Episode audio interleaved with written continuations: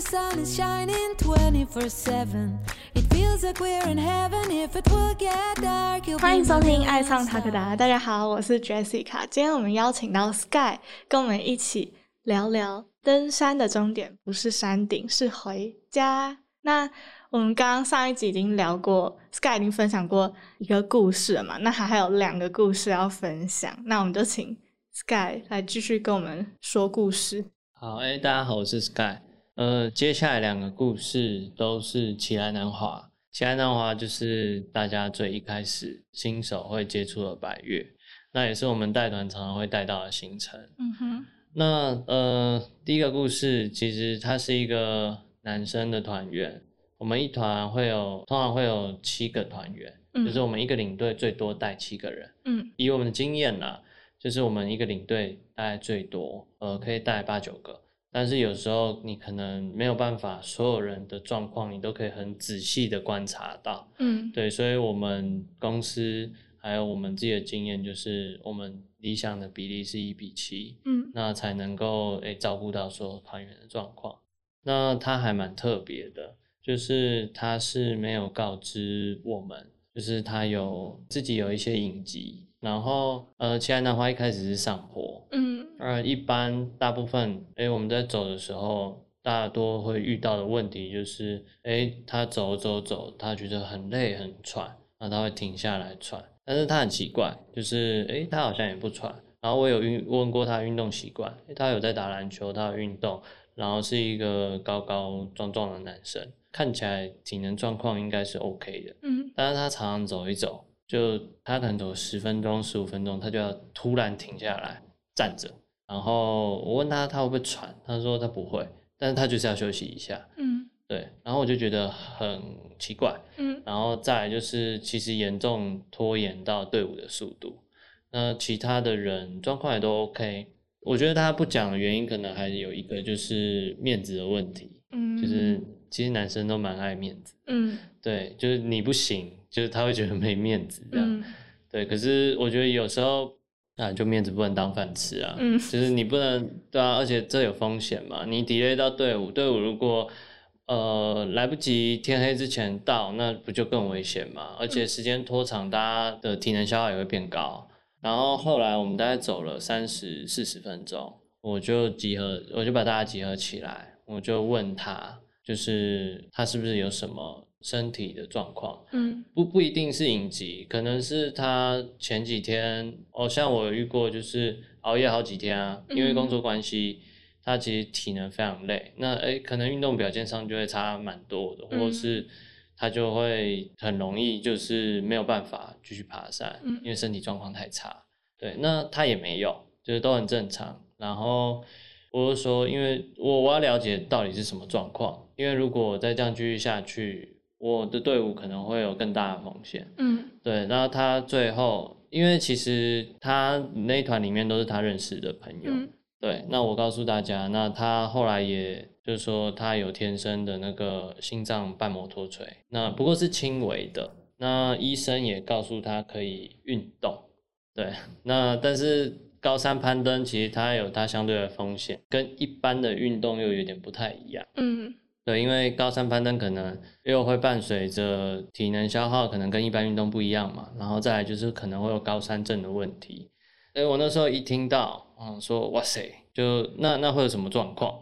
对，他就说他的感受是，诶，他走一走会心跳过快，哦就是快到没有办法调整的状态。他如果不停下来，可能我不知道，有可能会有心脏的问题。嗯对，那风险非常高嘛，因为我们在一般的都市救援，呃，你可能救护车来到送到医院急诊三四十分钟以内的事情，嗯。但是在高山上没有救护车啊，嗯。对啊，我们的搜救队或者是我们帮他后送下山，可能到医院都是至少可能两个小时到四个小时以上。嗯。对，甚至是有一些困难路线，你可能要卡在中间两到三天，哇你才能得到医疗资源。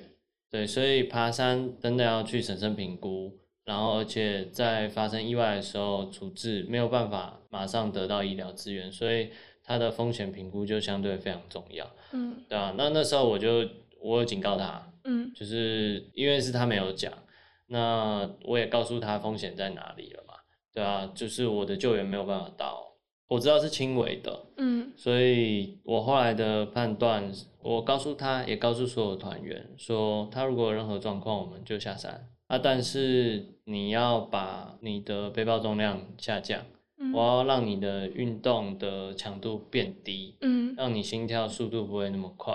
嗯对，那你在尝试的过程中，如果再有任何一次心跳过快，我们就直接下山。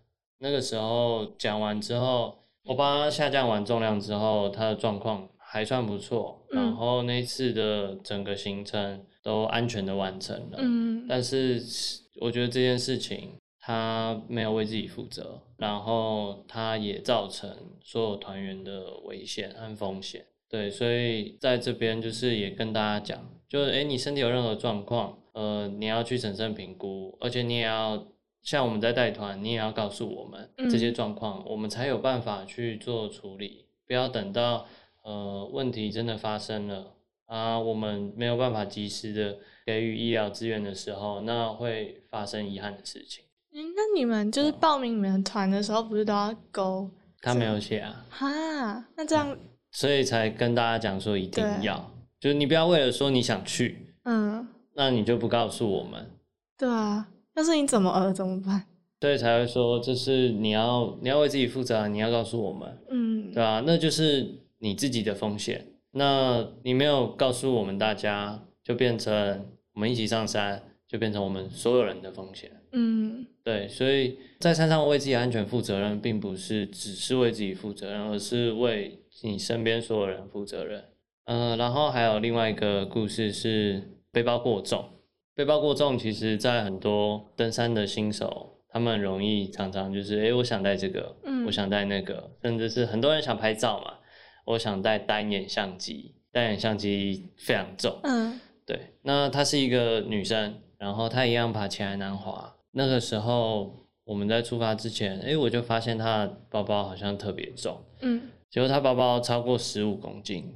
哇，对，就是一般的团员，我们的包包，我们带我们带团行程，因为我们通常会要么住山屋，嗯或者是因为我们的行程都会包含帐篷和睡嗯袋，所以其实会减轻蛮多重量，让大家可以比较轻松，还比较安全，在体能可以负荷的情况下去完成行程。嗯对，通常会大概落在八到十二公斤。嗯对，女生通常就会在十公斤以下。嗯那他超过十五公斤，所以他已经走到快死掉。好扯哦，对他非常非常非常非常累，他也是体能评估错误嘛。哎、嗯如果如果你体能非常非常好，你可以背负那么重，你可以走这个行程，那当然没问题。嗯那他除了装备准备错误以外，他也错估自己的体能能够做这样的负重。嗯那一样就是我又帮他背了，哼，那要怎么知道就是自己能背多重啊？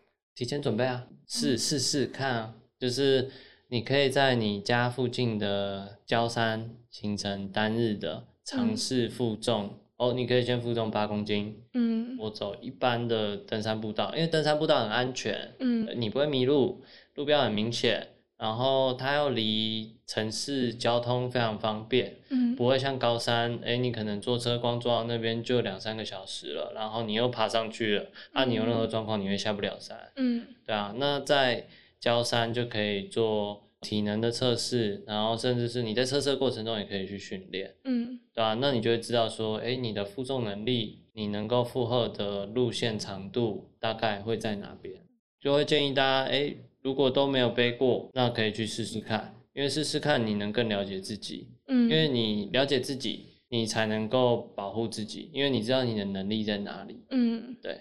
OK，所以刚刚那个女生她就是两天一夜，她的背包还是都给你背。哎，对，那她到底背了什么这么重啊？呃，第一个是她的装备带了很多啊，就像诶你们在做登山的机能服饰，其实很多的保暖衣物并不会像呃休闲服装一样，休嗯闲服装它的体积非常大，嗯。它非常重。啊，机能服饰要求的就是诶我要轻，然后我要它的效果，嗯。诶是符合我的需求的，嗯。对啊。那像在衣服类啊，然后还有他想拍照，他带单眼，嗯对，单眼就是一个非常重的东西，嗯。然后还有他一些女生，她就想说要过夜嘛，嗯。她过夜有点像哦，好了，我在露营啊，然后我想带瓶瓶罐罐啊，我想带什么什么东西啊，然后就诶，他都带着。了，嗯。对，啊，其实爬山就是真的是斤斤计较，所以我们没有必要用到的东西，我们不会带上去。嗯，对，除非你真的体力超级好，嗯。你你那那是你的能力嘛，那你想带什么都可以。嗯。对，那但是他没有办法，所以他要去做取舍，然后而且他要真的认真的去准备，诶，他适合的装备去上山。嗯对啊，不然一样，呃，他的这些问题不止造成他的危险，也造成队伍的风险。对，保护自己，但是也要保护其他人。